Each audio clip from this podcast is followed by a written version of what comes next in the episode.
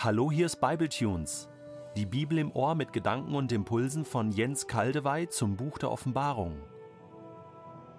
Der heutige Bibletune steht in Offenbarung 19, die Verse 1 bis 5 und wird gelesen aus der neuen Genfer Übersetzung. Danach hörte ich im Himmel lauten Jubel, wie von einem vielstimmigen Chor. Halleluja! Gepriesen sei unser Gott! Von ihm kommt das Heil, ihm gebührt die Ehre und ihm gebührt die Macht. Denn seine Gerichtsurteile sind richtig und gerecht. Er hat Gericht gehalten über die große Hure, die mit ihrer Unmoral die ganze Erde ins Verderben stürzte, und hat sie dafür zur Rechenschaft gezogen, dass das Blut seiner Diener an ihren Händen klebte. Und von neuem erklangen die Jubelrufe Halleluja! Gepriesen sei Gott, ja, für immer und ewig steigt der Rauch dieser brennenden Stadt zum Himmel auf. Auch die 24 Ältesten und die vier lebendigen Wesen beteten Gott an. Sie warfen sich vor seinem Thron nieder und riefen Amen, Halleluja. Und eine Stimme, die vom Thron her kam, sprach Lobt unseren Gott, ihr alle, kleine und große, die ihr seine Diener seid und euch ihm in Ehrfurcht unterstellt habt. Lange und ausführlich wurde uns der Fall Babylons beziehungsweise Sterben und Tod der großen Hure vor die Augen gemalt. 1929 hatten wir die Weltwirtschaftskrise, die unzählige Menschen ins Unglück stürzte. Ein Vorläufer der Krise, die hier beschrieben wurde.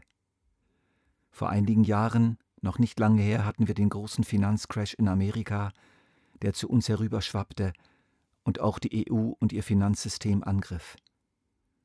Wir fingen an zu ahnen, wie es werden könnte. Und der nächste Crash kommt bestimmt. Was uns in Kapitel 17 gezeigt wurde jetzt, ist nun der gründliche, im wahrsten Sinne des Wortes gründliche Zusammenbruch des gesamten Weltwirtschaftssystems mit allen seinen Ausläufern und Zweigen in Industrie, Handel, Kultur, Finanzwesen und Religion ein unumkehrbarer und bleibender Zusammenbruch. Diesmal nicht mehr reparierbar, ohne Erholungsmöglichkeit, einfach das Ende dieses ausbeuterischen Systems für immer, eine wirkliche Vernichtung, Vernichtung. Und zwar gewirkt durch Gott selbst, ausgerechnet mittels der Hände des Antichrists und seiner Hausmacht, die zwar ihre eigene Agenda haben, aber nicht ahnen, dass sie das Gericht Gottes vollziehen und ihren eigenen Untergang damit auch vorbereiten. Und es geht so schnell, so unheimlich schnell. Gut möglich, dass dieser gewaltige weltweite Crash sich in den Morgennachrichten ankündigt und am Abend bereits vollendete Tatsache ist, falls das Fernsehen überhaupt noch läuft.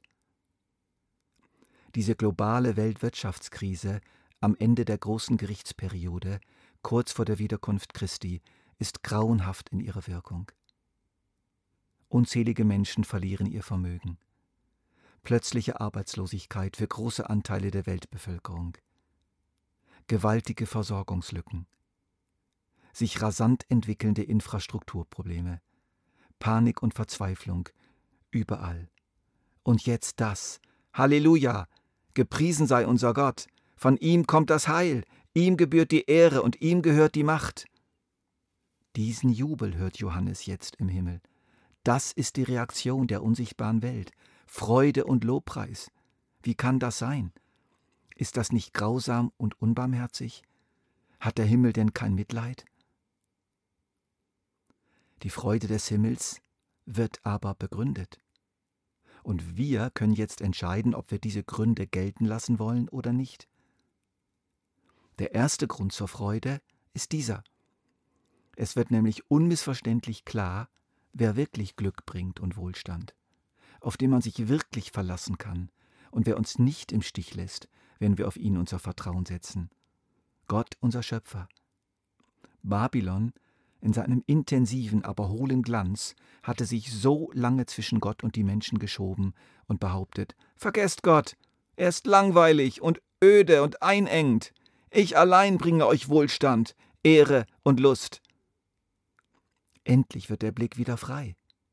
Endlich ist diese Täuschung zusammengebrochen und wurde entlarvt als das, was sie ist. Täuschung und Betrug.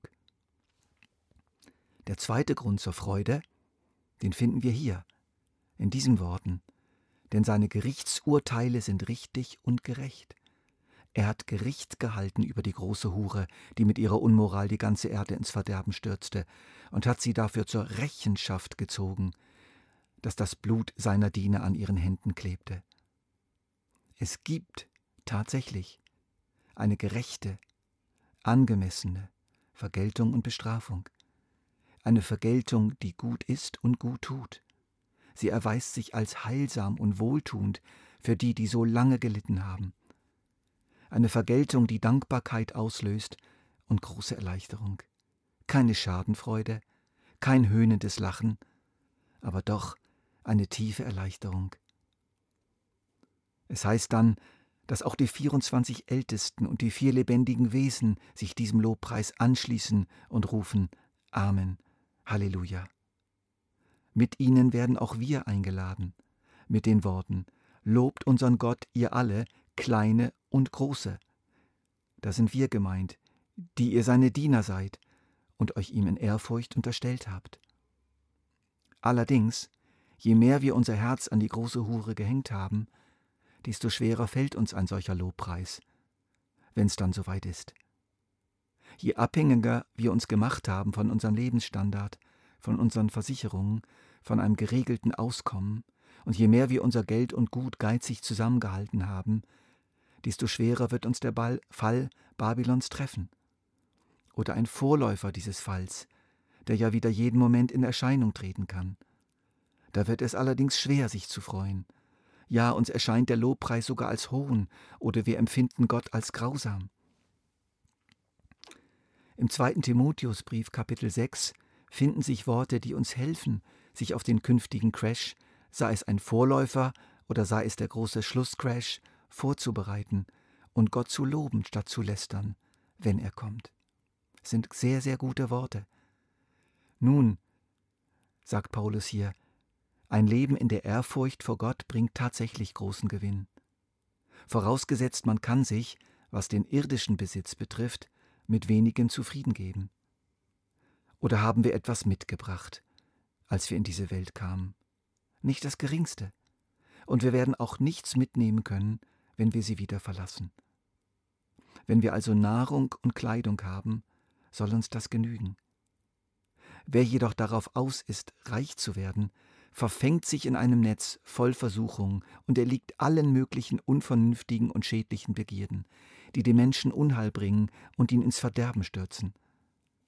Denn die Liebe zum Geld ist eine Wurzel, aus der alles nur erdenklich Böse hervorwächst. Schon manche sind vom Glauben abgeehrt, weil sie der Geldgier verfallen sind und haben dadurch bitteres Leid über sich gebracht.